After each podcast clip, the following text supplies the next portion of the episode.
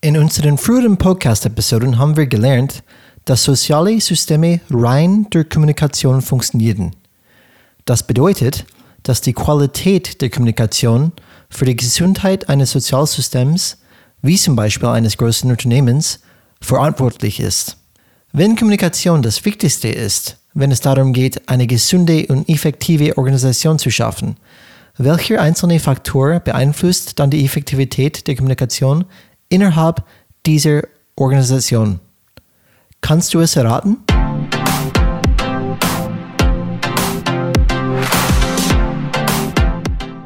Hallo alle Changemakers draußen und willkommen zu Changes Rad Podcast, wo wir jeden Mittwoch Impulse und Ideen zum Change Management geben.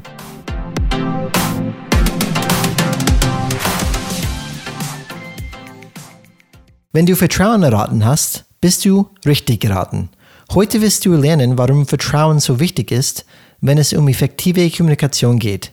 Du wirst auch die Schlüsselfaktoren für den Aufbau von Vertrauen lernen, wenn es um menschliche Beziehungen geht.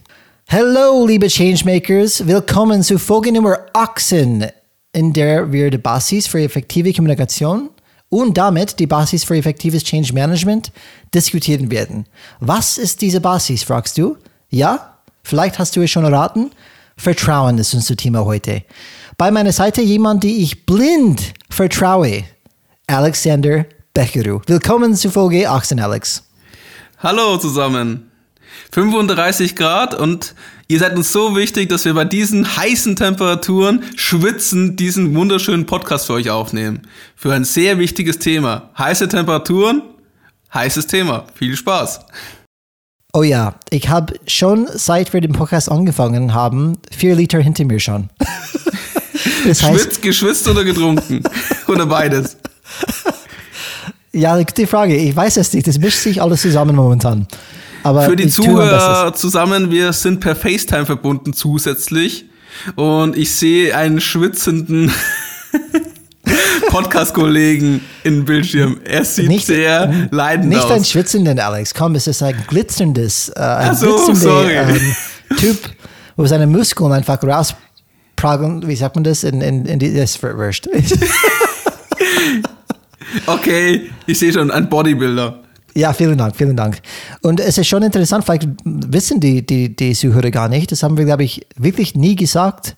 Wir sitzen in komplett unterschiedlichen Orte, Alex und ich, und wir machen das immer über, über FaceTime und sprechen natürlich dann in unsere eigenen Mikrofone und dann wir führen das alles wieder zusammen für euch ähm, in jede Folge. Und ich wünsche natürlich, dass wir in, beide in das gleiche Studio sein könnten, aber leider müssen wir in, durch die Ferne einfach dann immer kommunizieren. Aber funktioniert uns, trotzdem.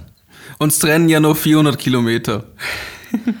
ja, das ist nicht so viel, aber äh, trotzdem. Come on, du kannst ruhig mal herfahren. Für eine Folge. Nächstes Mal vielleicht.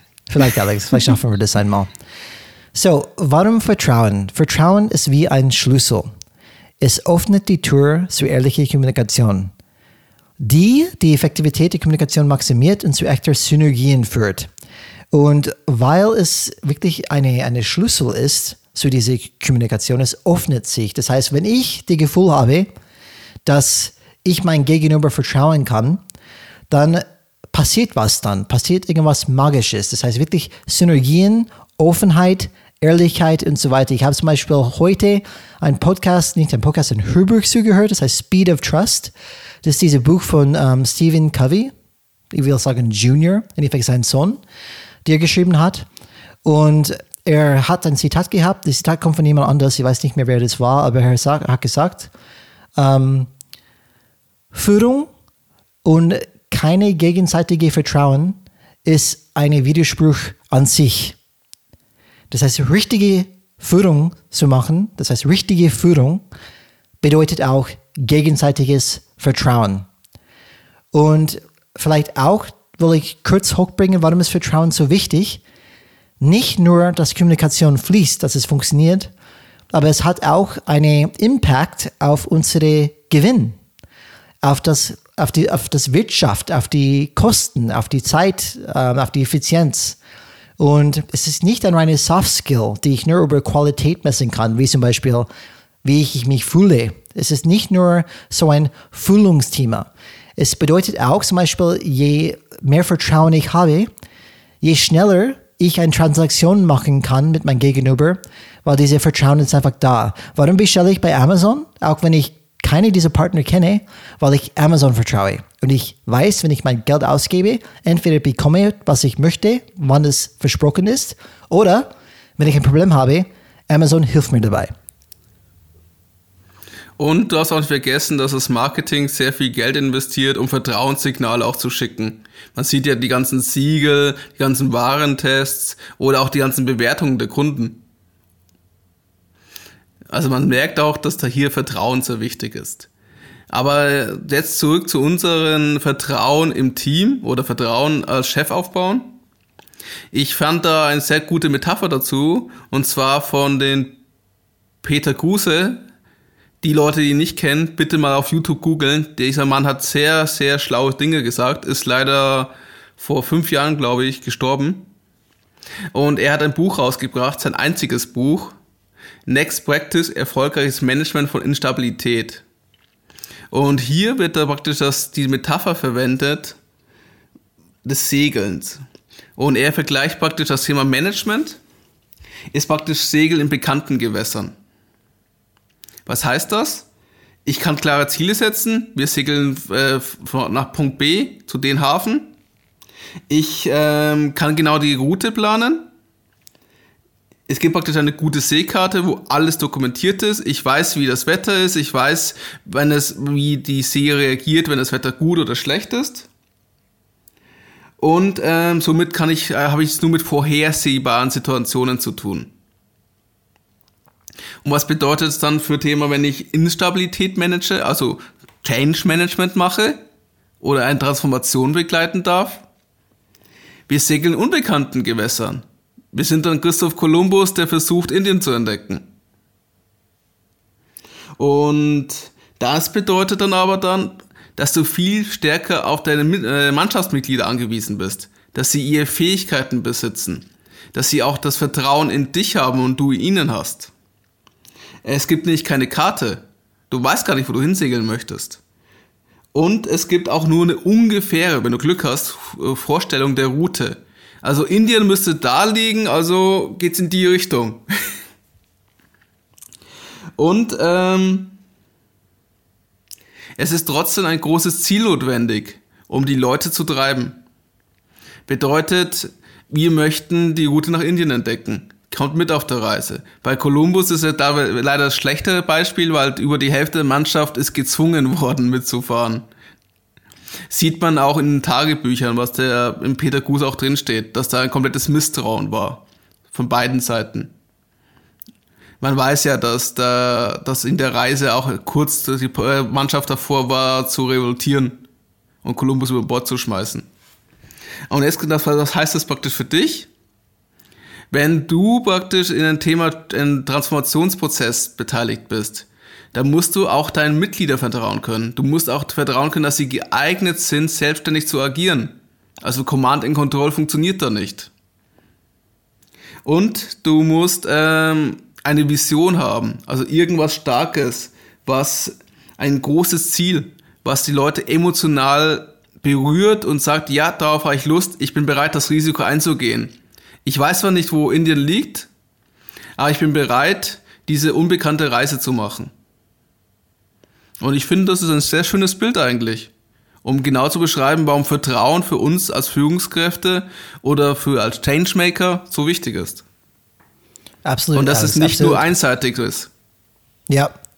So, Alex, genau diese gegenseitige Vertrauen ist wichtig. Und wie so oft würde ich gern anfangen mit Stephen Covey, weil Stephen Covey spricht ausgiebig über das Thema Vertrauen in seinem Buch The Seven Habits of Highly Effective People. Wenn ihr das Buch noch nicht gelesen habe, kann ich wirklich nur wieder euch ansporen, ansporen oder wirklich dann probieren zu motivieren, einfach das Buch in die Hand, in die Hand zu nehmen, anzuschauen, weil es hat ganz viele wichtige Punkte drin. Und der Stephen Covey hat das Thema Vertrauen ähnlich wie eine ähm, emotionale Bankkonto verglichen. Jeder hat ein Konto und ich mache auf diese Konto Einzahlungen. Nehmen wir uns als Beispiel, Alex. Wir kennen uns seit Jahren und wir haben beide über die Jahre in, in ich habe in deine Vertrauenskonto einbezahlt, genau wo, wo, wie du in meine Konto eingezahlt hast, in Effekt über die Jahre. Und jetzt ähm, haben wir beide ein sehr hohes Level am Trust, gegenseitig. Und diese gegenseitiges Vertrauen, Alex, wir kennen uns seit Jahren und es müsste viel passieren, bis wir unser Vertrauen aneinander verlieren würden. Es wäre noch möglich, aber weil wir so oft eingezahlt haben, das sagt er ja auch, je mehr du eingezahlt hast, kannst du oder desto mehr Fehler du machen kannst, in Effekt. Mhm. Dass du würdest bereit sein, mir einen kleinen Fehler zu verzeihen, viel mehr als wenn wir uns überhaupt nicht kannten. Und er sagt, es ist immer wichtig, dass diese Konto immer im Positiv ist. Im positives Saldo. Das heißt, wenn ich immer nehme, nehme, nehme, immer wieder ähm, Sachen machen, die einfach ein, dir ein Gefühl geben, dass du mich nicht vertrauen kannst, dann da sind wir in einer ein, ein Inbalance zwischen zueinander und dann klappt diese, diese, diese Vertrauen nicht mehr.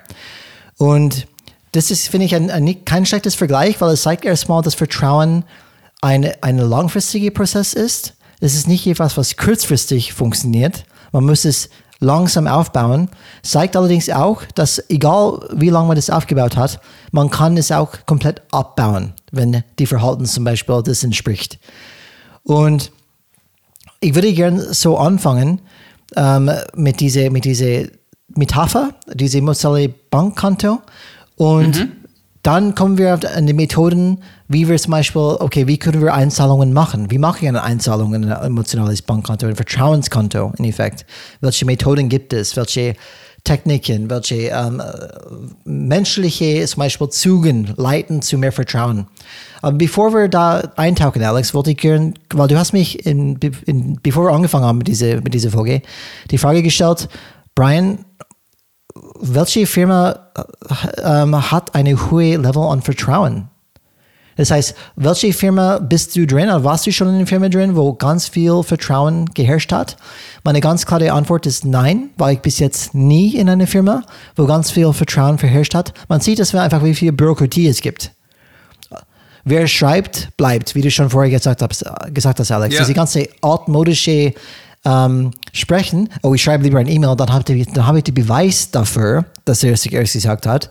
Und das ist diese ganze Missvertrauens, bedeutet mehr Papierkram, mehr Beweis, mehr Verwaltung, nur zu beweisen, dass ich das Richtige gemacht, gemacht habe, statt eigentlich die effektive Arbeit zu machen. Und Command and Control, Command and Command, Control. Command and Control. Wo ich schon Vertrauen erlebe und erlebt habe, ist in Team selbst. Wie eine kleine Insel, in diese große Ozean. Äh, der Ozean ist das Unternehmen und es gibt kleine Inseln, wo Vertrauen tatsächlich herrscht und wo ein bisschen anderes Kultur geherrscht hat. Aber das Thema Vertrauen, es gibt schon ein mangelndes Vertrauen in der Wirtschaft. Auch wenn Stephen Covey sein Buch geschrieben habe, Speed of Trust, das ist Jahre her, da war die Situation gleich. Alex, wie ist es bei dir, das Thema Vertrauen bei dir in Unternehmen, in deiner Vergangenheit und auch vielleicht heute? Ähm, ist eigentlich ziemlich sehr ähnlich. Also das habe ich auch erlebt in kleinen Teams, unter Kollegen untereinander, aber in der Gesamtorganisation ist das sehr schwierig. Da ist zu sehr der Konkurrenzgedanke mit dabei. Da ist einfach das, die Angst davor, sein Gesicht zu verlieren oder dass der andere einen schaden möchte. Das Politikspiel ist zu ähm, dominant und es ist eher wichtiger, wie die Außenwirkung ist, als wie die Zusammenarbeit und die Ergebnisse sind. Okay, mhm. so ein ähnliches Bild. Ähnliche Erfahrungen hast du auch gemacht wie ich.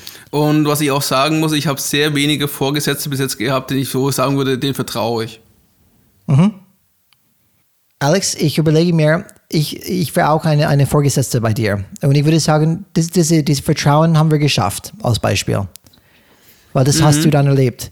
Liegt es daran, glaubst du, dass wir einfach uns sehr positiv gegenüberstand? Weißt du, als eher Kumpels? Glaubst du, es daran lag? Oder was würde für dich bedeuten, okay, warum hat es bei uns geklappt? Eine gute Frage. Kann ich ähm, von meiner Seite anfangen? Gar Oder nicht ja, so leicht. Also aus meiner Perspektive, einerseits natürlich dieses Kumpelhafte, aber es war ja von Anfang an nicht da. Wir, es war ja auch überraschend, dass wir auf einmal zusammengearbeitet haben. Das war, keiner von uns war vorab informiert worden. Das wurde in der großen Runde dann auf einmal kommuniziert, wo ich dann gesagt habe, hallo Chef. Genau, wir haben nicht als vorne angefangen. Wir sind erstmal zusammengeschmissen worden. Genau.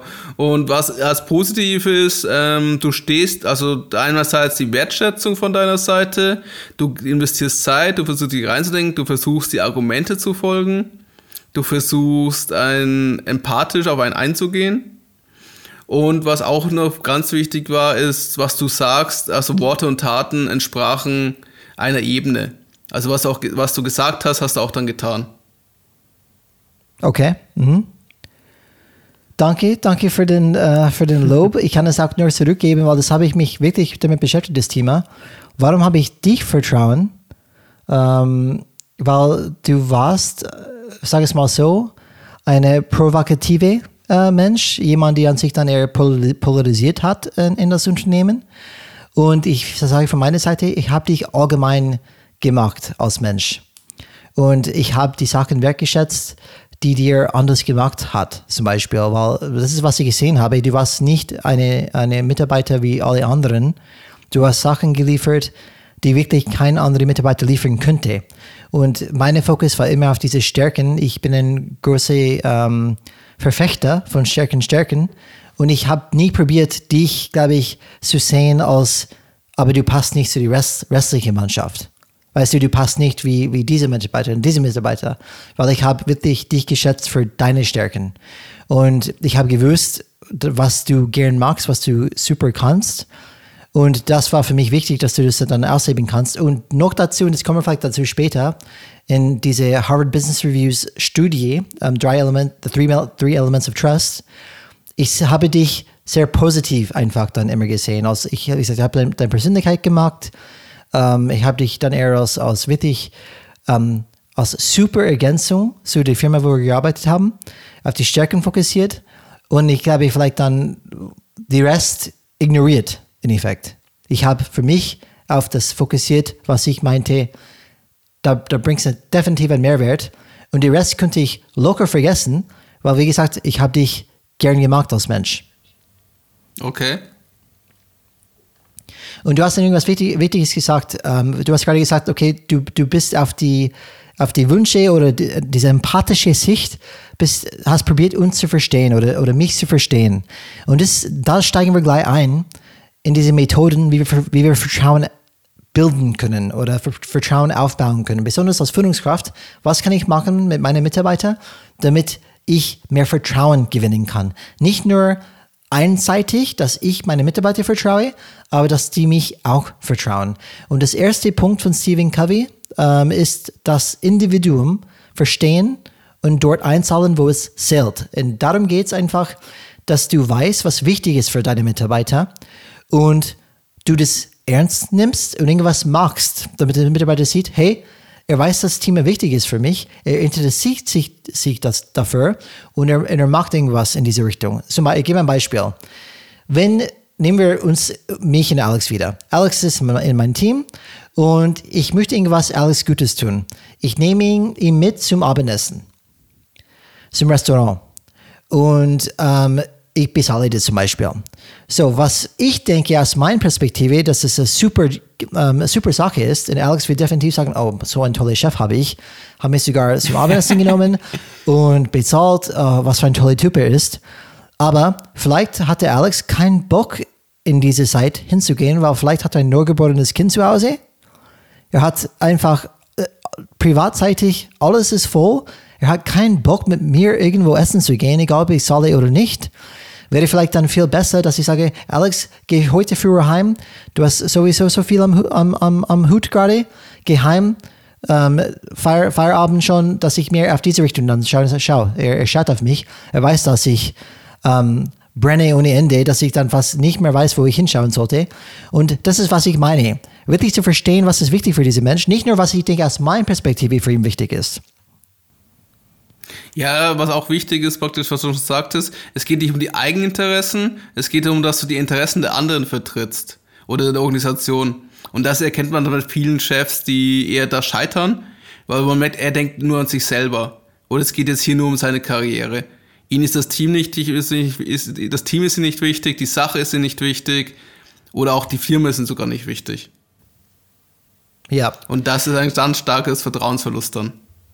Genau, und der, und der, der Stephen Covey bringt ein Beispiel mit seinem Vater und seinem Sohn. Sein Sohn hatte ein wahnsinniges Interesse an Baseball gehabt und hat immer über Baseball gesprochen und ähm, vorgeschlagen, hey, schauen wir dieses Spiel an, dieses Spiel. Und der Vater hat wirklich kein Interesse an Baseball, Baseball gehabt, von sich aus.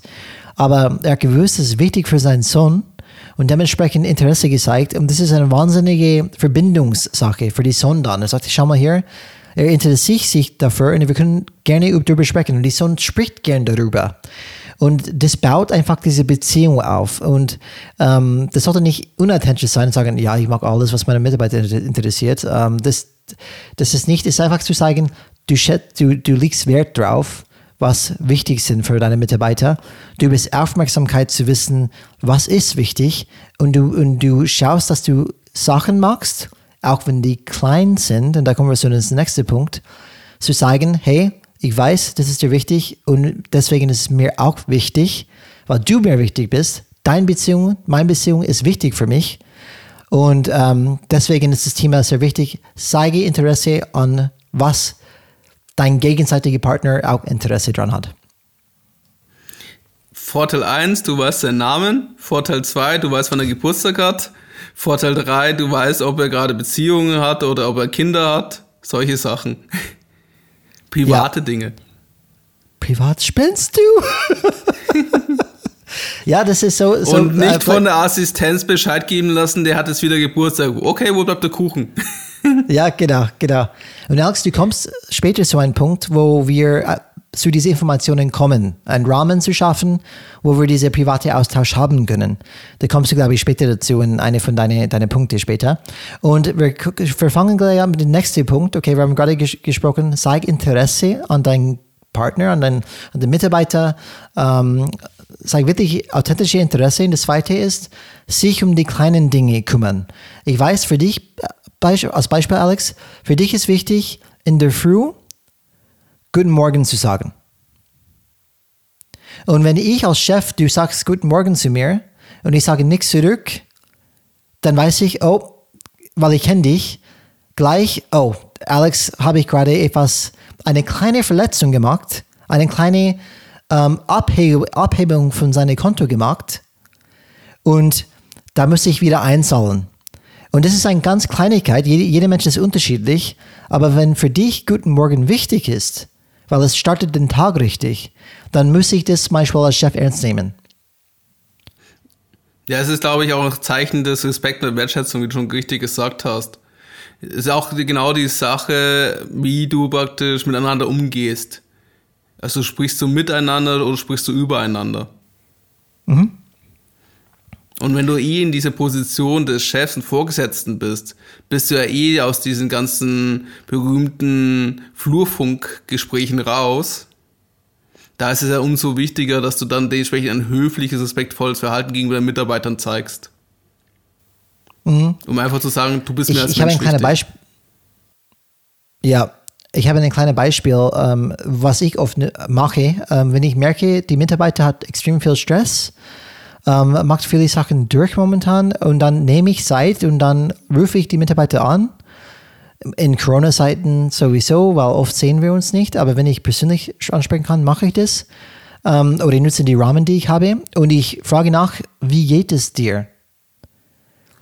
was, wie, wie kommst du zurecht mit dieser ganzen ähm, Arbeit momentan und wie können wir, kann ich dich irgendwie unterstützen? Und was es zeigt einfach, ist, dass ich, das heißt mein Chef, merkt, dass ich ganz viel Stress habe und das heißt, er schaut auf mich und ihm interessiert sich dafür, wie geht es mir äh, dabei und er bietet sogar Unterstützung an, weil er weiß, es kann nicht ewig so weitergehen das ist, dauert vielleicht dann fünf Minuten nachzufragen. Wie geht es dir? Was, was, was bewegt dich gerade? Wie geht es dir damit? Wie kann ich dann unterstützen?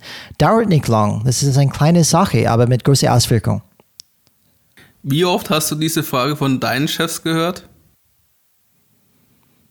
Ich habe Glück. Ich habe einen guten Chef, in Effekt. Ähm, aktuell zum Beispiel, der fragt mich oft nach, wenn er merkt, mir geht es nicht gut oder ich wirke distanziert oder, oder was auch immer. Er fragt wirklich direkt nach, ist alles okay? Äh, wie läuft es da? Aber in der Regel, besonders von Seiten, ich würde sagen, dann äh, ähm, Abteilungsleiterebene erfahre ich das öfters. Ab Mittelmanagement-Ebene, das heißt Bereichsleiter und so weiter, erfahre ich das nie fast. Es ist wirklich eine nicht, nicht existierende Sache, was, was, was da bemerkt. Auch, mm. was, was ich manchmal bekomme, ist ein kleiner Danke oder, oder Gratulation.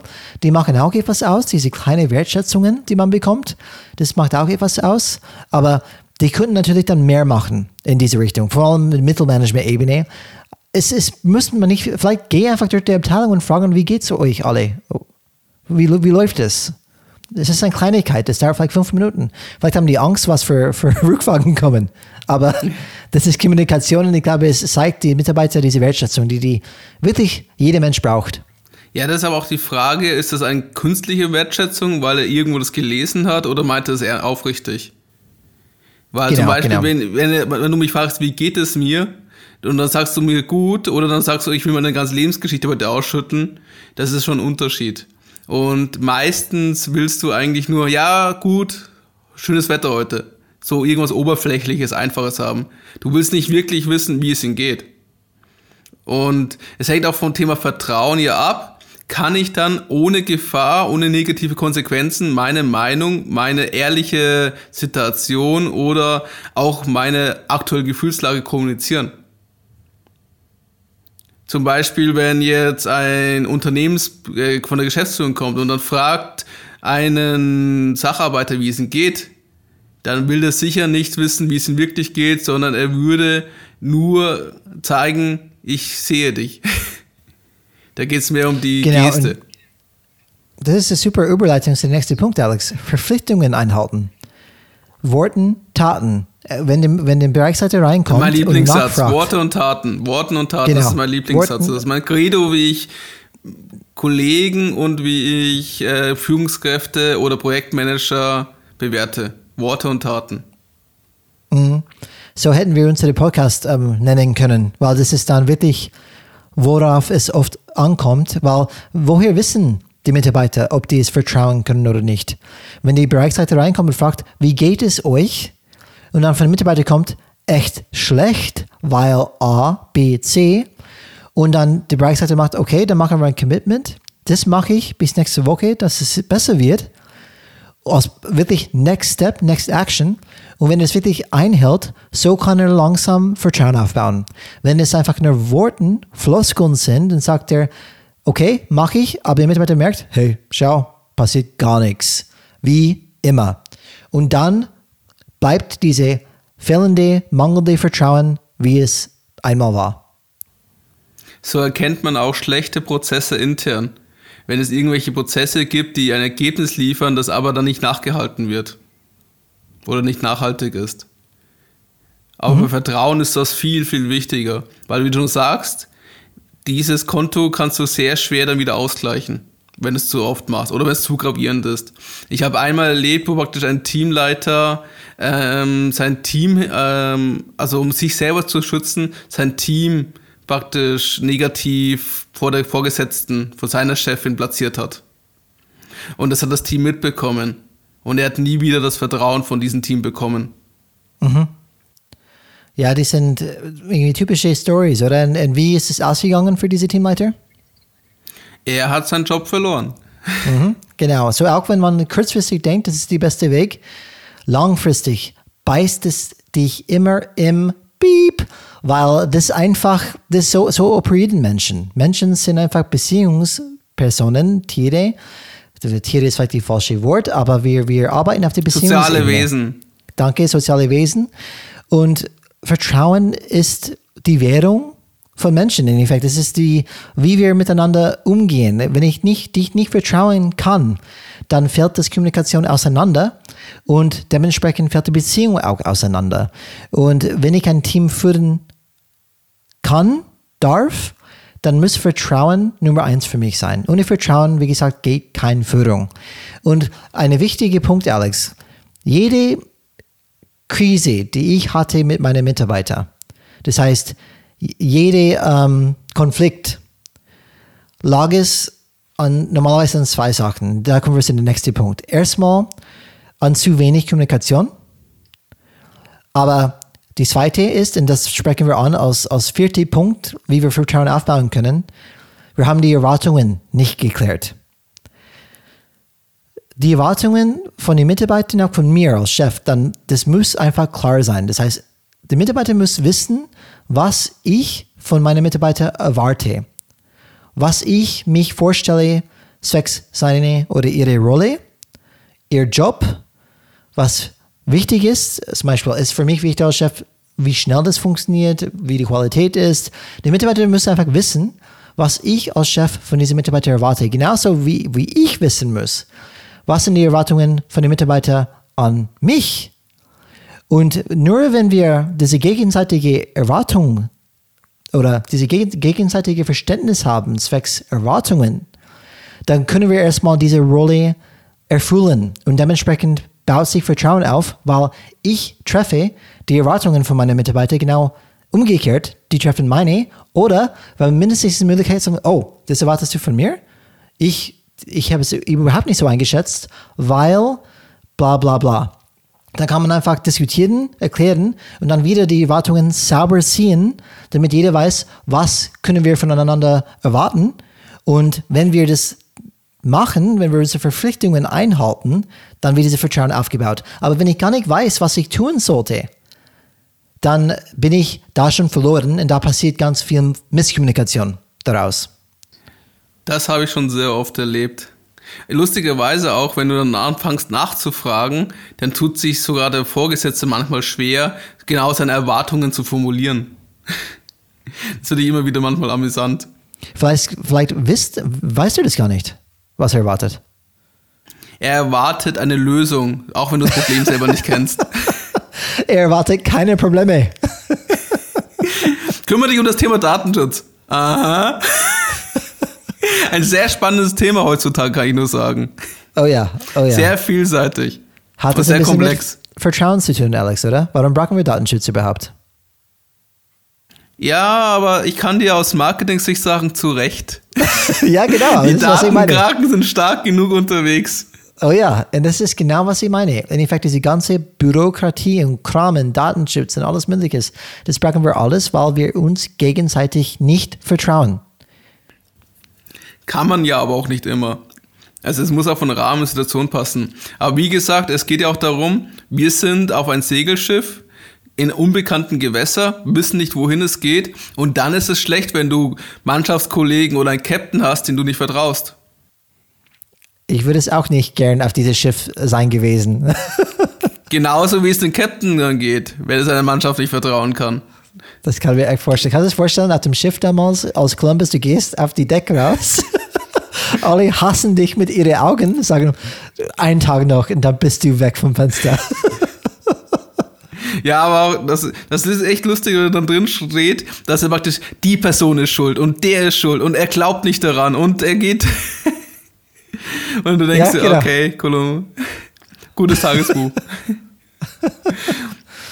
Ja, aber genau, ähm, das musst du dir selber vorstellen. Wenn du, du musst dir vorstellen, das ist eine Extremsituation. Wir reden von einer Umgebung, von einem Rahmen, wo du mit Instabilität klarkommen musst, mit den Unbekannten. Du kannst nicht alles wissen. Du weißt nicht, wo die Reise hingeht. Du weißt nicht, was für Fähigkeiten benötigt werden. Du weißt nicht, was das Ergebnis ist. Und dann sollst du noch den mit den Leuten zusammen in dieses Unbekannte, in die Dunkelheit gehen und darauf vertrauen, dass sie das schon wissen, wie das Licht dann angemacht wird. In manchen Filmen geht das nicht gut aus.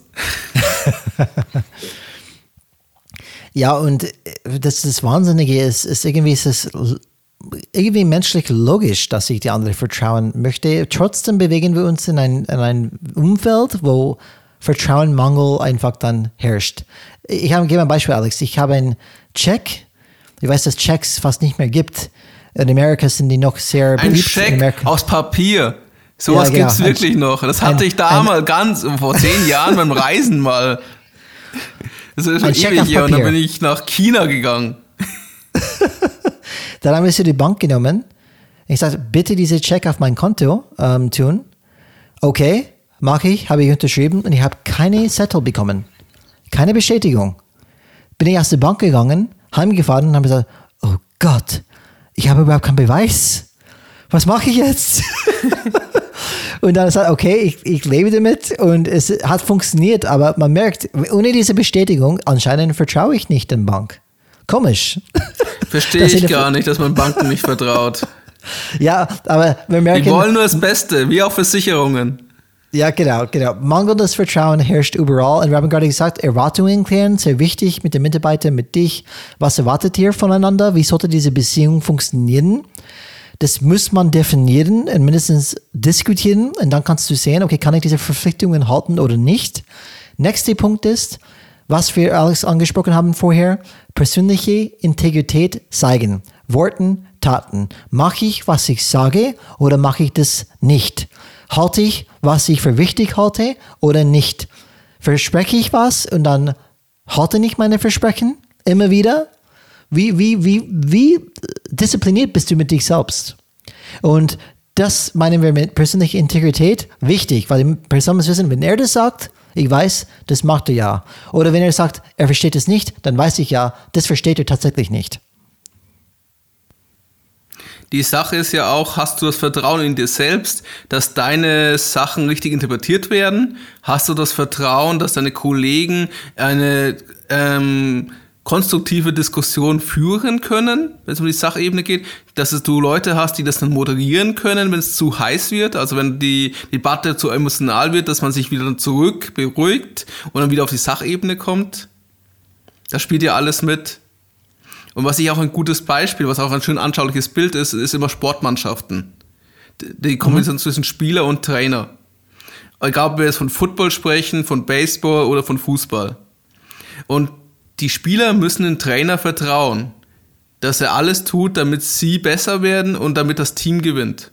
Und der Trainer muss auch vertrauen können, dass die Spieler ihre Aufgaben erfüllen und innerhalb der Mannschaft funktionieren. Also keine Egoisten sind oder nur an sich denken. Und man kann sich ja vorstellen, dass natürlich in den hochbezahlten Profisport dann du sehr starke Persönlichkeiten hast. Und trotzdem, die guten Oh ja. Trainer schaffen das aufzubauen. Und das Ja, muss das man sich eigentlich als. Vorbild nehmen. Weil du kannst als Trainer kein Tor schießen. Und genauso kannst du als Vorgesetzter nicht die Aufgabe erledigen. Als Captain kannst du nicht das Schiff steuern. Äh, Mhm. führen. Steuern ist, glaube ich, schon das Richtige. Ja. Na gut. Aber ihr wisst, was ich meine. Aber was ich schon Wahnsinn finde, nehmen wir diese Sportmetapher, Alex, ein bisschen weiter. Ähm, es ist schon Wahnsinn, manchmal wechselt ein Trainer und sofort spielt das Team anders. Die, die spielen, die gehen auf, die, die machen echt super. Die Trainer ist eigentlich ganz frisch da. Aber ich glaube, diese, diese Trainer wird Vertrauen verschenkt. Und das bringt mir so einen guten eine gute Punkt. Ich würde euch alle vorschlagen, wenn du einen neuen Mitarbeiter bekommst, weil viele sagen, Vertrauen muss man erstmal aufbauen, muss man erstmal verdienen, meine Vertrauen. Ähm, ich würde vorschlagen, gib dem Mitarbeiter oder der Chef mindestens eine, eine Vorschuss an Vertrauen. Und anhand der Verhalten von diesem Mitarbeiter oder dem Chef wird dein Vertrauen entweder abgebaut oder aufgebaut. Aber sofort zu sagen, ich vertraue dem Mitarbeiter nicht, ich vertraue dem Chef überhaupt nicht, ich glaube, das wäre eher der falsche Weg ähm, zu gehen, weil wir wollen erstmal eher Sachen positiv drehen, positiv sehen. Gib die Person erstmal eine Chance. Auch wenn Man muss ja auch sagen, dass praktisch ähm, nach Luhmann ist ja Vertrauen Reduzierung von Komplexität. Also ermöglicht sie auch das Einlassen auf andere, weil ich kenne ihn ja nicht. Also ich weiß nicht, wer er ist, ich weiß nicht, welche die Person ist. Und das mangelnde Wissen wird halt durch, durch diesen Vertrauensvorschuss dann ersetzt. Und bedeutet aber auch, ich bin bereit, ein Risiko einzugehen, dass praktisch ähm, meine Erwartungen an den anderen können auch enttäuscht werden. Das ist das Risiko, auf das ich mich dann einlasse.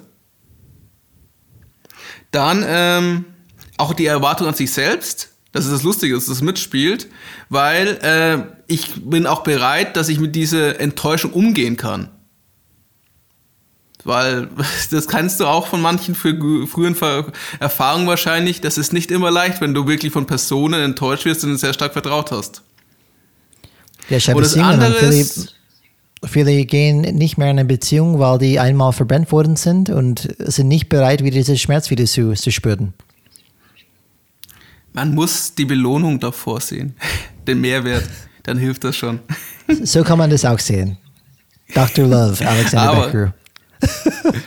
Wir machen einen neuen Podcast, ich sehe schon. Hat eine größere Reichweite, aber trotzdem, jeder Zuhörer hier ist für uns wichtig. Die zwei Stück. Wir lieben euch. Die zwei Leute, die uns zuhören.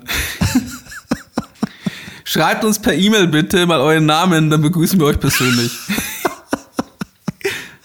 Aber ich habe dich unterbrochen, Alex. Mach weiter. Was noch wichtig ist, ist auch Thema, finde ich, dieses Vertrauen, weil es ist ja eine Investition, wird immer wieder getestet. Das war mir früher nicht so klar. Aber wenn man ein bisschen darauf achtet, sieht man das immer. Die, das bedeutet, dieser Vertrauensvorschuss oder diese Investition, wo der andere eingeht, weil er dir vertraut und dann das Risiko eingeht, enttäuscht zu werden, wird immer wieder auf die Probe gestellt. Er testet es immer wieder. Und Heißt für dich dementsprechend, schau drauf, dass das Konto immer ein Plus ist und nicht im Minus, das Vertrauenskonto. Ja, und auch als, als, als Chef ist es wichtig, auch glaube ich als Mitarbeiter, ehrlich zu sagen, wenn du nicht versprechen kannst. Weil mach keine Versprechungen, die du nicht halten kannst. Du musst schon achtsam vorgehen mit deinen Versprechungen. Verspreche nicht etwas, was du nicht halten kannst. Und du musst auf deinen Kreis des Einflusses fokussieren und alles außerhalb kannst du nicht versprechen, weil da hast du keine Kontrolle.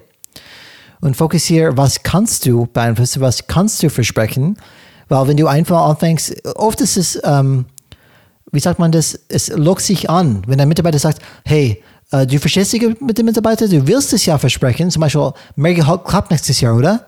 Ich will ja sagen, aber kann ich nicht. Weiß ich nicht. Vielleicht, vielleicht auch nicht. Aber ich werde keine leere Versprechungen machen, nur irgendwie die Mitarbeiter zu motivieren für noch ein Jahr, weil ich zahle drauf, wenn auf einmal das nicht mehr eintritt. Mhm. Und das letzte Dann kommt Punkt es dementsprechend genau zum letzten Punkt von dir. Ja. Vermute ich, dass ja, der gut dazu passt. Punkt, glaube ich auch. Wenn du einen Fehler machst, wenn ich irgendwas von deinem emotionales Bankkonto, dein Vertrauenskonto abgehoben habe, ähm, dann sage ich Entschuldigung dafür. Dann muss ich wirklich aufrichtig dafür entschuldigen. Authentisch, empathisch sagen, hey, es tut mir leid, ich habe es wirklich anders eingeschätzt oder ich habe das nicht versprechen dürfen. Ich habe da mich falsch gehandelt und es tut mir sehr leid, weil unsere Beziehung sehr wichtig ist und die Beziehung funktioniert nur, wenn Vertrauen da ist. Deswegen habe ich daraus gelernt, und ich werde sowas zum Beispiel nie wieder versprechen. Ich werde aus diesem Verhalten lernen. Tut mir leid. Ich werde das nächste Mal besser machen. Und hoffentlich kannst du mir einfach da vergeben für diese, für diese Fehler. Und das ist wichtig, einen Fehler einzustehen. Wir sind Menschen. Das darf passieren. Auch als Chef, auch als Mitarbeiter. Das ist völlig okay. Wenn ich einen Chef als Fehler mache, Mitarbeiter als Fehler mache, ist es okay. Ich bin ein Mensch Du bist ein Mensch. Aber lassen wir bitte ehrlich darüber sprechen. Wenn er mir nicht vergibt und sagt, nee, ist vorbei. Okay, kann er nichts machen. Dann ist es dann so. Muss ich damit leben. Aber mindestens kann ich probieren, und das ist auch ein Zeichen Vertrauen. Ich sage, ich bin verletzbar. Ich öffne mich. Ich bin verletzbar gegenüber dich. Das zeigt, du bist mir wichtig. Du bist mir so wichtig, dass ich die Chance, die Risiko nehme, dass ich mich dadurch verletze. Und ich glaube, es ist sehr kraftvoll, wenn es um Beziehungen geht. Deswegen sag bitte Entschuldigung, wenn du einen Fehler gemacht hast. Und das Wichtigste hier ist auch das Wort aufrichtig. Kannst du das ein bisschen erklären, Alex? Entschuldige dich, glaub, entschuldige dich glaubwürdig. Und nicht nur okay. aus Höflichkeitsfloskel. Heißt, es muss Absolut. dir wirklich leid tun und du musst wirklich dann alles dafür tun, dass es nicht wieder passiert. Genau, das müssen, müssen die wissen. Wenn die dich kennen, du, du, du, was du sagst, Vielleicht gibt es einen Fehler, den du gemacht hast, aber normalerweise, wenn du was sagst, dann haltest du das. Jetzt hast du wieder die Chance zu beweisen, dass du wirklich das ernst meinst. Und was hier noch wichtig ist, finde ich, und was ich auch, wir haben ja gesprochen über das Segelschiff. Du hast die große Vision, wir wollen nach Indien fliegen. Äh, fahren, fliegen. sie wären froh gewesen, wenn sie fliegen hätten können. Sie wollen nach, nach Indien segeln. Und diese Sinngebung, dieses Ziel soll eigentlich nur mal Orientierung geben. Aber der Sinn eines Menschen, also warum er was macht, basiert ja auf Erfahrungswerte und bewährte Interpretationsschemata. Also wie es er erlebt hat und was seine Erfahrungen daraus sind, also Schlussfolgerungen, die sie ja meistens über Jahre angesammelt haben. Also du begegnest nicht Mitarbeitern, die keine Erfahrungen gesammelt haben und entsprechend ihr Warum für sich zumindest irgendwie beantworten. Mal stärker, mal schwächer. Und deswegen ist es dementsprechend, das, deswegen, dementsprechend benötigen wir ein hohes Maß an Vertrauen, wenn ich jemanden an meine Landkarten, also an ein eigenes Navigationssystem ranlasse und es dann mit ihnen zusammen mitgestalte oder sogar umschreibe. Und deswegen ist das so wichtig, wenn ich da dieses Vertrauen habe, dass ein Mensch wirklich so offen ist und mit mir diese Reise ins Unbekannte zu gehen, dass ich, wenn ich was falsch mache, auch dazu stehe und mich dafür entschuldige, weil ich habe den Menschen verletzt. Er hat, er ist das Risiko eingegangen und wir haben ihn enttäuscht. Und ich zeige damit, dass ich mit dieser Enttäuschung umgehe, dass ich bewusst bin, dass ich ihn enttäuscht habe, dass er mir trotzdem noch weiter vertrauen kann, dass er es nicht komplett aufgeben muss. Mhm. Einigermaßen genau. logisch, weil so Ja, ich glaube schon. Ich glaube ja, absolut. Und das ist dann einfach dann so wichtig. Die werden die sechs Tipps von Stephen Covey, die wir definitiv unterschreiben. Und bevor wir weitermachen mit, wie, wie kreieren wir einen Rahmen, wo wir solche Themen schaffen können, ähm, würde ich gerne eine Studie ähm, sagen. Ähm, das ist von Harvard Business Review. Und was Harvard, Harvard Business, Re Business Review. genau, was die gemacht haben, die haben sogar 87.000 Führungskräfte, das heißt Leaders, ähm, interviewt und befragt. Und was rauskam, war diese berühmte, jetzt berühmt, Three Elements of Trust. Drei Elementen oder fundamentale Sachen ähm, zwecks Vertrauen. Die wichtig okay, sind. Was sind die? Vertrauen herrscht. Das sind drei Sachen. Einmal ist positive Beziehungen. Das heißt, du hast eine positives Beziehung mit diesem Mitarbeiter, dieser Person. Das zweite ist Good Judgment Expertise. Das heißt, ich kann richtige Entscheidungen treffen oder ich habe Expertise ähm, in diese Richtung, in diese, in diese Gebiet. Und das dritte ist, ich sage, was ich oder ich tue, was ich sage. Consistency. Das heißt, ich tue regelmäßig, was ich sage, mache ich. Worte, Taten. Und wenn ich dich einfach fragen würde, Alex, was meinst du, wirkt das meiste aus, aus auf Trust? Welche von diesen drei Elementen? Also was waren jetzt die drei Faktoren noch einmal? Das eine war positive einmal, Beziehungen. Beziehungen. Einmal positiv, genau, einmal positive Beziehung mit diesem Mensch. Das zweite war die Fähigkeit, eine, eine richtige Entscheidung zu treffen, das heißt Expertise. Das heißt, ich habe schon sehr gutes Wissen, was mir hilft, richtige Entscheidungen zu treffen. Oder Consistency, das heißt, was ich, was ich sage, tue ich ja auch und auch da regelmäßig. Und was heißt richtige Entscheidung?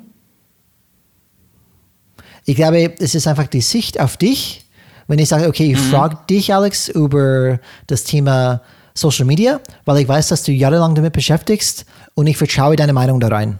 Äh, ob du richtig bist oder nicht, hauptsächlich, ich vertraue deine Meinung dazu. Das heißt, weil ich, du hast Wissen in diesem Bereich, ich denke, Alex kennt sich aus, das könnte gut sein. Und wenn ich dich einschätze so, das ist ein Faktor, die diese Vertrauen zwischen du und ich dann aufbauen würde. Und die Frage war jetzt praktisch, was ist der wichtigste Faktor von den dreien ja, nach, genau, die, also nach Business Harvard? Und ähm, ja. ich würde dann raten, die positiven Beziehungen untereinander. Und warum? Habe ich recht? Hast absolut Weil recht. Weil das die Grund... Yes! So geht das, Leute. ähm, weil das die Grundlage ist, um ein gute Zusammenarbeit zu schaffen, eine gute, Arbeits, eine gute Arbeitsatmosphäre zu schaffen. Mhm. Und ich werde auf jeden Fall auf diese, auf diese Studie verlinken in den Show Notes. Aber die haben wirklich dann durch diese Befragung gesehen, wenn, wenn, das heißt, positive Beziehungen, die wirken das meiste auf, auf Trust. Wenn du eine positive Beziehung mit diesem Mensch hast, dann hat es die, die größte Effekt auf Trust. Zum Beispiel, ähm, die, die schreiben, while our analysis showed that inconsistency, das heißt, wenn ich nicht tue, was ich sage, does have a negative impact on trust. Das heißt, Trust geht runter 17 Punkte, wenn dieser Teil nicht dabei ist. Aber Relationships had the most substantial impact. Das heißt, wenn diese positive Beziehung nicht da ist, dann fehlt diese Trust 33 Punkte statt 17. Was bedeutet das mit Punkten 17, 33? Das ist jetzt Percent, sehr abstrakt. Prozent, Prozentpunkte. Verstehe ich das. Ähm, man kann sich relativ schnell in die Zahlen einfach verlieren. Deswegen ähm, werde ich auf diese Studie verlinken, dann kann jeder das wirklich selbst sehen und anschauen in, in Ruhe. Aber was die Quintessenz von dieser Aussage ist, ist, dass die wichtigste Faktor für eine gute Vertra für, für, für gutes Vertrauen, das ist ein, ein starkes Vertrauen, ist die positive Beziehung. Aber die anderen Sachen, wie zum Beispiel, ich tue, was ich sage und auch, ich habe Wissen, das heißt, ich habe Kompetenz in, in was ich dann tue. Die sind auch wichtig. Und du musst ja besser als durchschnittlich in jede dieser Faktoren sein, wenn du wirklich eine starke Vertrauen mit deinem Mitarbeiter oder deinem Chef haben möchtest. Das ist die, die Kernaussage dazu. Auch wenn positive Beziehungen die das meiste auswirkt, alle sind wichtig, dass du das alle, mit wirklich alle Punkte besser als durchschnittlich machst, damit das Vertrauen wirklich dann herrscht zwischen die Beziehung, zwischen du und deinem Chef oder umgekehrt. Und wenn, man in Organisationen schon mal gearbeitet hat, wo kein Vertrauen herrscht, herrscht, dann sieht man das auch, was das passiert. Das heißt, die Produktivität ist schlechter, die Prozesse sind langsamer und die, du hast dann noch viel mehr demotivierte Mitarbeiter. Die Fluktuation ist sehr hoch Du kannst die Liste ewig weitermachen. Kurzfassung, Vertrauen bedeutet wirtschaftliche Resilienz und auch Erfolg. Ja, genau. Und äh, vielleicht dann vielleicht einen kurze äh, letzte Punkt, der letzte Satz in dieser Studie. Das hat, in our study we found that if a leader scored at or above the 60th percentile on all three factors, das heißt überdurchschnittlich, their overall trust score was at the 80th percentile. Das heißt wirklich dann um, above average, diese 80-prozentige noch weiter nach oben. Das heißt, sie haben eine relativ hohe Trust Score bekommen. Die Führungskräfte, die alle drei gut machen können. Das heißt, alle drei Themen, positive Beziehungen, Kompetenz und um, was für die dritte? Hilf mir, Alex ich tue, was ich sage, Consistenz, Consistency, wenn die alle dann, ja.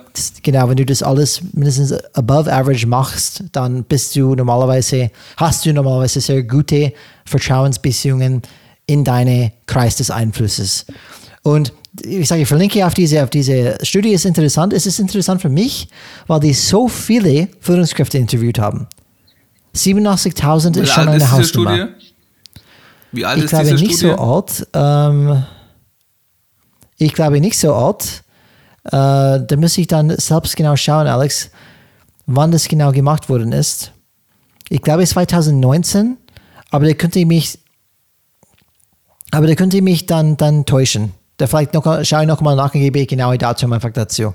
Weil ich glaube, es ist nicht so alt, diese Studie. Die Studie und die Verlinkung und das Datum findet man dann in unseren Shownotes. Genau, genau. Und wir haben relativ viele Themen angesprochen, Alex, wie wir Vertrauen aufbauen können. Aber die Frage ist, wann machen wir das? Machen wir das bei Abendessen?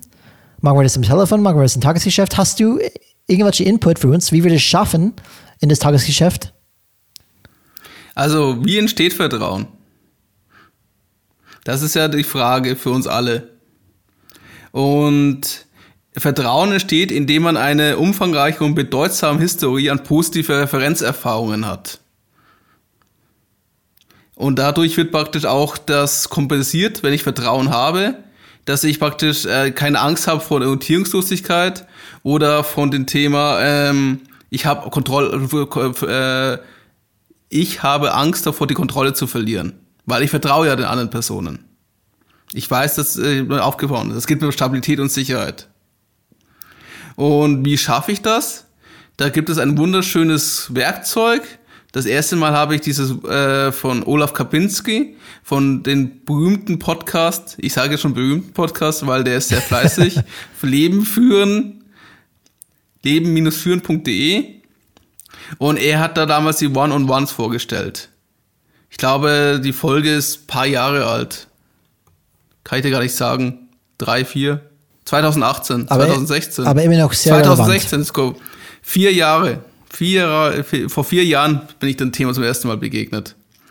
Und er sagt da in diesem Fall ganz klar, also wir verlinken auch auf die Folge und wir verlinken auch auf eine Zusammenfassung von ihm, wo er das noch ein bisschen erklärt und wie er da hinkommt.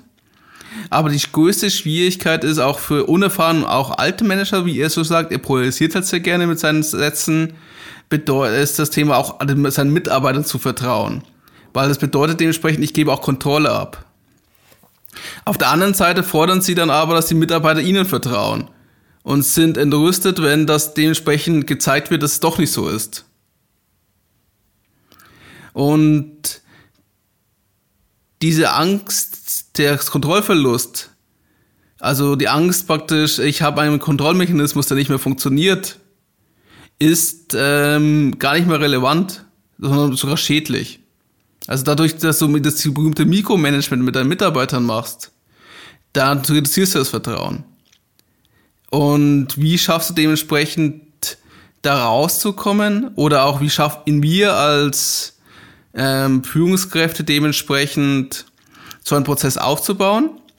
Es geht um darum, dass wir sogenannte One-to-One, One-on-Ones einführen. Die finden wöchentlich statt, dauern 30 Minuten und haben eine gewisse Aufgabe. Und zwar, dass du einerseits die Leute entwickeln möchtest, du hältst sie informiert, du zeigst mit diesen 30 Minuten in der Woche die Wertschätzung der Mitarbeiter. Es gelten alle gleichen Regeln für alle. Also ganz klar Erwartungshaltungen. Was hat es die Aufgabe? Wie läuft das ab? Und auch trotzdem immer wieder hohe Erwartungen setzen. Also das heißt, was ist das Ziel dahinter? Also was soll es für die Zukunft bringen? Und was auch noch wichtig ist, auch wenn du den ersten One to One einführen solltest. Wie gesagt, wir können nur kurz darauf eingehen, weil da unsere Zeit ja schon leider rinnt. Aber die, wenn man es mit Olaf Kapinski die Folge sich anhört, gibt man einen guten Einblick dafür. Ähm, es braucht Zeit. Wie wir auch schon ganz ehrlich sagen. Du musst erstmal diese positive Referenzerfahrung sammeln und in den Konto einlaufen lassen, damit der Mitarbeiter dir vertraut. Und auf der anderen Seite musst du für dich das üben, dass du loslässt. Und wie sieht dann das so auf? Es ist praktisch eine Art Mitarbeitersgespräch. Und ähm, es geht darum, dass es praktisch, man bespricht mit seinem Mitteam, ähm, ein Einzelgespräch mit seinen Teammitgliedern über ihre Themen.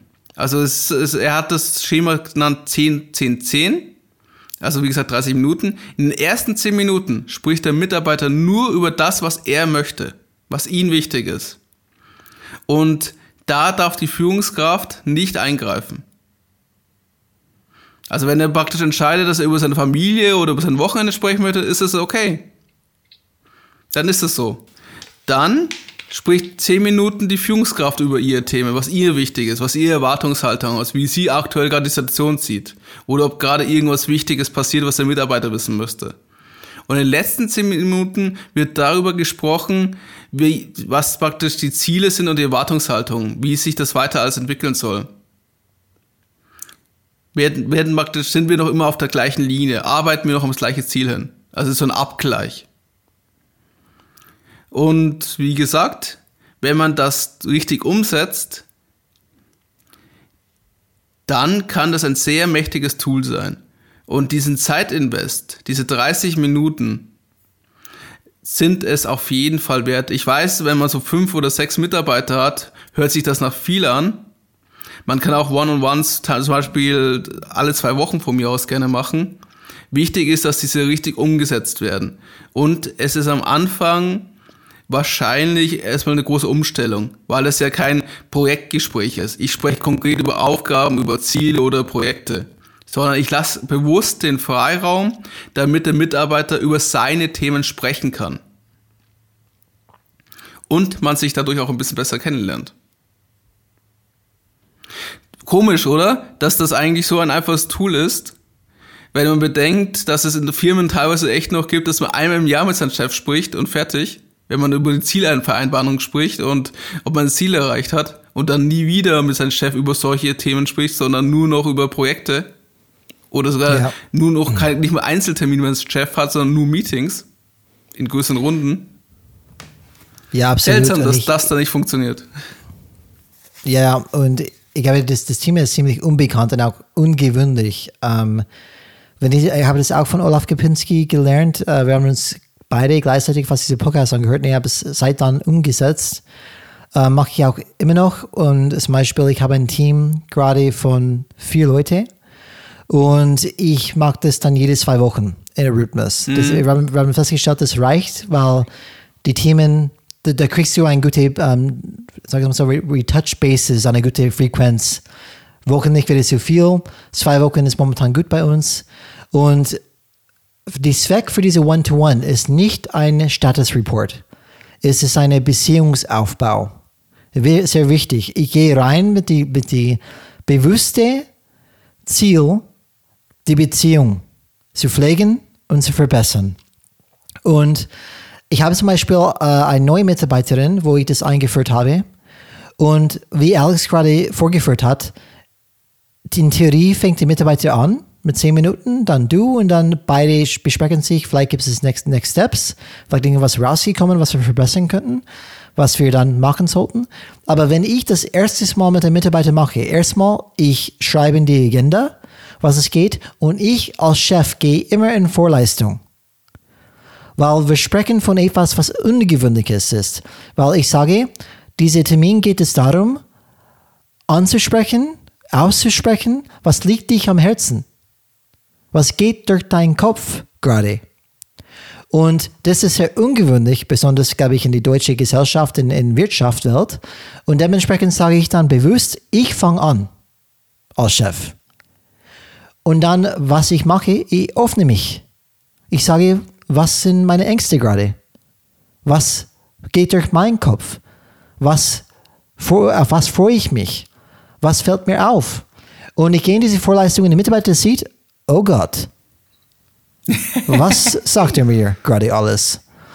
Was mache ich jetzt? Und da, da wird spannend, weil da kommt der entscheidende Punkt. Gehen die mit oder gehen die nicht mit? Aber alles, was du kannst, ist dieses Angebot geben. Hey, ich sage dir alles, was in mir steckt. Ich bin bereit. Gehst du mit oder nicht? Aber du musst, äh, äh das erste Mal, du musst als Chefin Vorlesung geben. Weil du musst diese Ton setzen für diese Meeting. Danach können die. Ein die sehr wichtiger Punkt. Ja, danach können wo die. Wo du das noch eingebracht hast. Genau, genau, danach können die gerne anfangen. Und ich, ganz ehrlich, das funktioniert bei jedem Mitarbeiter, die ich habe. Seit ich das immer gemacht habe. Ich habe nie ein Problem gehabt, was ein Mitarbeiter auf einmal sich komplett schließt. Es gibt natürlich unterschiedliche Typen, das gibt, aber ich mag mindestens wichtig ist, dass du dieses Angebot magst. Und es geht einfach darum, darüber zu sprechen, was liegt dich am Herzen dass ich dich besser kennenlernen kann. Was ist für dich wichtig? Wir haben gerade davon gesprochen, was sind deine Erwartungen? Was ist für dich wichtig? Und ich sage ernsthafte Interesse an dich und was deine Interessen sind. Das muss ich wissen, diese Vertrauen aufzubauen. Wenn ich ständig etwas mache, die dir nicht gefällt, aber ich weiß gar nicht, dass es für dich wichtig ist. Ich sage nicht, nicht Guten Morgen. Ich sage vielleicht den Nachmittag, hey, wie geht's? Und ich merke gar nichts, dass es ein Problem ist, aber du schon. Und es kommt nur durch solche Gespräche, nicht ein Status Report, weil sowas kommt nicht hoch an den Status Report. Wie läuft Projekt X? Ja, genau, genau. Das bitte behalt, behalte diese Termine, äh, diese Topics für Status Report Termine. Aber nicht für einen One-to-One. One-to-One willst du diese Person kennenlernen, diese Beziehung pflegen, aufbauen und wenn Probleme hochkommen, Konflikte, Wünsche, dann nehme ich diese letzten zehn Minuten als Next Action Punkte. Okay, was machen wir? damit wir proaktiv an diese Systeme gehen können.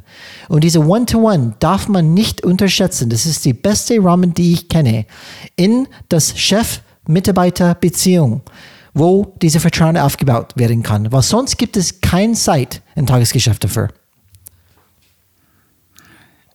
Wie ist es für dich umgekehrt? Also, dass du deinen Mitarbeiter vertraust, das ist nicht beidseitig. Das ist das Interessante an den One-on-Ones. Es geht nicht darum, dass der Mitarbeiter nur dir vertraut. Es geht auch darum, dass du als Chef deinen Mitarbeitern vertraust. Ja, absolut. Äh, das, wie gesagt, weil es funktioniert nur, wenn der Mitarbeiter bereit ist, sich zu öffnen. Und ich genauso. Und wenn wir diese Beziehung zum Beispiel dann schaffen, dann ist dieses Vertrauen da. Ich sage auch, was mir nicht passt. Ich sage auch, was mir nicht gefällt. Genauso wie die es sagen können. Und, und so haben wir ständig diese Austausch und warten wir nicht nur einmal im Jahr auf dieses Mitarbeitergespräch, wo alles eventuell dann hochkommt und sagt, warum hast du mir nicht früher gezählt? Ja, keine Ahnung, Tagesgeschäft halt. Und das ist dann ein, ein, ein Problem. Und es funktioniert für mich gegen, gegenüber meinem Chef auch, weil er praktiziert es dann auch so. Ähm, diese One-to-One, -One, wo ich auch sage, was mir nicht passt oder was mir auffällt oder was am Herzen liegt oder was in meinem Kopf ist. Und oft hilft es mir einfach, dass ich das einfach aussprechen darf. Hm. Es muss oft keine Lösung geben, aber dass ich es aussprechen darf, ist oft einfach super. Zum Beispiel die, der Stephen Covey hat oft mit deinen Kindern gesprochen von einer Jammer, Jammerstunde oder Jammerminuten. Das heißt, wir gehen auf ein Wandertor und es gibt kein Jammern. Nach einer Stunde machen wir eine Jammerpause, wo jede jammern können bis ohne Ende für zwei Minuten. Okay. Jammer, jammer was das, das Zeug hält. Wie du willst. Kannst alles sagen, was dann schief läuft, was alles nicht passt. Und die Kinder haben bemerkt, das machen die und die jammern ohne Ende. Aber irgendwann ist raus, das ist die Puste. Also, okay, ja, habe es alles rausgehaut. Und oft diese, diese Entladen von emotionaler Energie und ähm, vielleicht negatives Energie teilweise auch diese Entladen, die, welche Rahmen gibt es dafür in, in, in Tagesgeschäft? Keine. Außer der One-to-One. Und das ist sehr wichtig. Wichtig ist es aber nicht, diese One-on-One als Jammerstunde dann zu sehen. es, es, soll, es gibt den Rahmen, eine Mitarbeiterentscheid, aber eine Mitarbeiter über andere Sachen sprechen möchte, ist auch okay. Also das ist also nicht nur als Jammerstunde bitte sehen, die One-on-Ones. Aber na klar, in unserer stressigen, vor allem in einem Change-Prozess, musst du irgendwie diesen Themen einen Raum geben, ja. dass sie diesen Druck abbauen können. Sonst wird es halt anders explodieren. Genau. Und, und dann ist das so stark und wichtig, diese Tool. Ja, und, und das ist aus wirklich praktisches Erfahrung. Ich bin ein ich denke, ein praktisches Mensch, das funktioniert. Und wir wollen Tools haben, die funktionieren. Und ich, ich muss ehrlich sagen, manchmal, ähm, weil es ist ungewöhnlich, aber wenn du eine Führungskraft bist und willst es probieren, du müsstest deinem Chef nicht sagen, was du machst in einem One-to-One. Weil oft in der Kultur wird sowas nicht akzeptiert. Was sprichst du? Was im Herzen liegt? Spinnst du? ja, das Wichtige ist auch, du musst dir Notizen machen. Und das kann auch dann dementsprechend mal kritisiert werden. Sehr wichtig ist, und das sage ich auch in jeder One-to-One, was hier passiert in diesem Raum bleibt unter uns. Es verlässt diesen Raum nicht. Und das halte ich ja auch. Und das ist sehr wichtig, weil nur so, wenn die eine, eine sichere Raum haben, wenn sie sich, sich öffnen. Wenn die sagen, na ja, ich weiß nicht, was machst du mit dieser Information? Nee, das bleibt zwischen du und ich. Es ist, geht um unsere Beziehung und keine andere. Und ich habe zum Beispiel Chefs gehabt, die sehr Micromanagers war, wie du sagst. Und wenn ich gesagt hätte, was ich in meinem One-to-One mache, hätte ich gesagt, Brian, du spinnst. Wie viel Zeit verbringst du dafür? Wie ineffizient ist das? Und ich sage, ganz ehrlich, dann hast du Führung, Führung einfach nicht verstanden. Aber es ist mir wurscht, was du denkst, weil ich weiß, was funktioniert, zwecks Beziehung. Und dementsprechend kann es sehr erfolgreich sein. Manchmal, in, abhängig, welche Kultur du unterwegs bist, musst du es eher Ninja-mäßig machen damit nicht jeder mitbekommt, hey, was macht ihr da in seinen Termine oder ihre Termine? Aber es ist die beste Tool, die ich kenne in das heutige moderne Wirtschaftswelt, diese Beziehungen, diese Vertrauen aufzubauen. Punkt. Eigentlich schon ein perfekter Schlusssatz für unsere Folge. Wie gesagt, ihr könnt euch gerne noch die Folgen von Olaf Kabinski dazu anhören und euch auch die Zusammenfassung von seiner Seite anschauen. Probiert es aus und ganz wichtig, gibt die Sachen Zeit. Weil jeder Mitarbeiter, der damit anfängt, in so ein One-to-One reinzukommen, der wirklich so ernst gemeint wird, wird erstmal überrascht sein. und wird nicht damit umgehen können. Also es dauert paar Meetings, ich glaube durchschnittlich so drei bis fünf, bis so langsam der Flow drin ist. Ja, sei geduldig. Mag den Angebot, äh, und muss einfach dann warten. Dann liegt es an den Mitarbeitern. Äh, Mag keinen Druck, dass die sich auch öffnen, weil das, aber du musst schon in Vorleistung gehen, damit die sehen, das kann ja funktionieren. Und sag es mal so, meine neue Mitarbeiterin war schon geimpft von meinen anderen Mitarbeitern. Geimpft. Ja, ist so. Weil, weil die haben das, Der das will wissen, wie es dir geht. Du musst aufpassen. Genau, das haben die weitergegeben, aber, aber Gott sei Dank im positiven Sinne. Und natürlich sind die ja ein bisschen dann vorbereitet dafür. Und das ist dann auch manchmal hilfreich. Und merkt ihr was, liebe Zuhörer, was das in der Teamdynamik ausmacht? Absolut. Das, das, das macht einen großen Unterschied. Und das nur so macht es wirklich Spaß zu arbeiten, wenn dieses Vertrauen dann herrscht. Und wir haben heute ein paar Punkte auf jeden Fall weitergegeben. Fazit für mich heute, Alex. Ähm, aber bevor wir vielleicht in den Fazit gehen, vielleicht geben wir einen kurzen Ausblick. Wie schaut es aus nächste Woche? Welche Thema werden wir dann auch an, wieder diskutieren, ähm, rangehen? Jeder kennt Ziele. Jeder kennt auch bestimmt Ziele, die nicht funktionieren oder nicht sinnvoll sind. Und das ist auch ein weit verbreitetes ähm, Phäno- Phänomen in Unternehmen. Ziele gibt es viele, aber die werden oft nicht richtig gemacht, nicht richtig gesetzt und sind oft die Mitarbeiter komplett wurscht. Ähm, und deswegen wollen wir eine Episode dazu widmen. Ziele setzen, aber richtig. Liegt uns an Herzen, das Thema ranzugehen. Führungskräfte haben eigentlich zwei Aufgaben: Vertrauen aufbauen und dann richtige Ziele setzen. Also die richtige Vision, das große Bild. Da wollen wir hin. Genau, und wir sprechen von Leaders, nicht von Managers gerade. Oh ja. Okay, und ähm, Fazit für heute. Für mich Vertrauen. Es gibt, ähm, Vertrauen ist einfach dann so wichtig als fundamentale ähm, Säule für richtige, o, ähm, offene, ehrliche Kommunikation. Je mehr Vertrauen herrscht, desto schneller wir alles erledigen können und effizienter unterwegs sein können, auch effektiver. Weil nur wenn ich mein Gegenüber vertraue, bin ich mich bereit zu öffnen und daraus kommt tatsächlich das gewünschte Synergie. 1 plus 1 ist 3 und nicht 1 plus 1 ist negativ 2. Weil wir wollen natürlich dann, dass wenn wir miteinander arbeiten, dass noch mehr rauskommt, äh, kommt, als wenn ich nur allein unterwegs wäre. Und dafür ist erstmal Vertrauen notwendig. Wir haben unterschiedliche Sachen gesagt, wie man Vertrauen aufbauen kann. Wie gesagt, ich werde das in den Show-Notizen dann alles dann ähm, aufschreiben. Aber wichtig ist, wir sind Menschen. Zeig Interesse an dein Gegenüber. Das ist das Wichtigste, glaube ich. Zeig Interesse, Wertschätzung und tue, was du sagst. Weil das ist logisch. Wenn du das nicht tust, dann vertraue ich kein Wort. Und Worten, Taten, sehr wichtiges Thema. Wie du das in, in deinem Tagesgeschäft schaffen kannst, One-to-One ist ein super Rahmen dafür. Probier es mal aus, auch wenn es vielleicht ähm, erstmal ungewöhnlich anhört. Vielleicht hört man diese, diese Podcast von Olaf Kepinski. Das gibt auch tiefer, mehr Tipps dazu. Ähm, aber was wir heute als Tipps gegeben haben, kann man ausprobieren in so einem Rahmen One-to-One. Und Vertrauen ist so wichtig. Wenn es nicht gibt, dann gibt es keine Führung. Wie wir am Anfang gehört haben, Führung ohne gegenseitiges Vertrauen ist ein Widerspruch an sich. Und das muss man wirklich zu Herzen nehmen und wissen, Vertrauen ist das wichtigste Währung, die wir haben, wenn es um Kommunikation geht. Besonders wenn es geht, in, ins Unbekannte zu fahren. Was ja jeder Wandel und jeder Change ist. Was für mich das Wichtigste ist, also wir haben einen ganz klar einen Führungsauftrag, dass wir dieses Vertrauen schaffen und aufbauen, damit wir eine Atmosphäre, einen Rahmen haben, dass wir überhaupt eine Chance haben, in diesen unbekannten Gewässern erfolgreich ans Ziel zu kommen. Nur wenn praktisch meine Mannschaft untereinander funktioniert und ich ihnen vertraue und sie mir vertrauen, dann habe ich überhaupt eine Chance anzukommen. Sonst gehe ich mit Maus und Mann unter.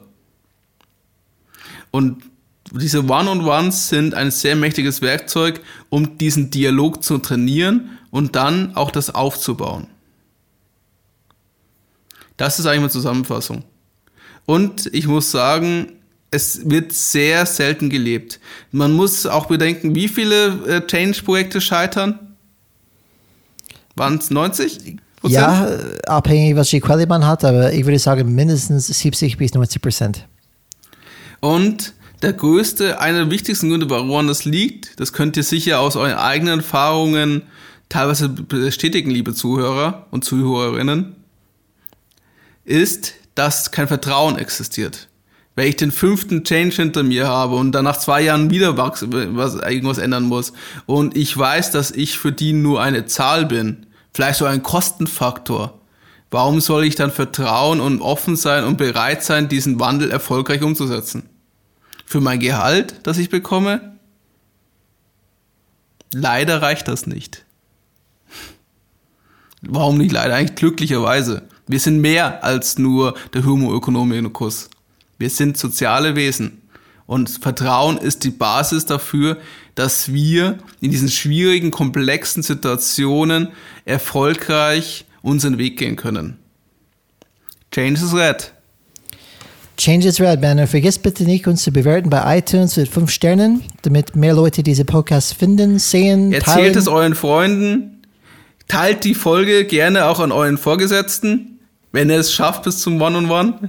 Könnt ihr gerne die Minute sagen, dass ihr gleich dahin geht. genau. Und wenn es Fragen, Kritik, was auch immer gibt, kontaktiert uns bitte bei kontakt at changesrad.de. Wir freuen uns Wir auf wollen eure E-Mails sehen. Oder für die, wo bequemer sind, wir sind auch auf LinkedIn zu finden. Genau. So ist es. Changes Red, my friend. Wir wieder Spaß mit dir. Folge Nummer 18. Vertrauen aufbauen als Chef. Mach's gut, liebe Leute, Changemakers draußen. Mach weiter und wir sehen uns nächste Woche. Ciao. Ciao.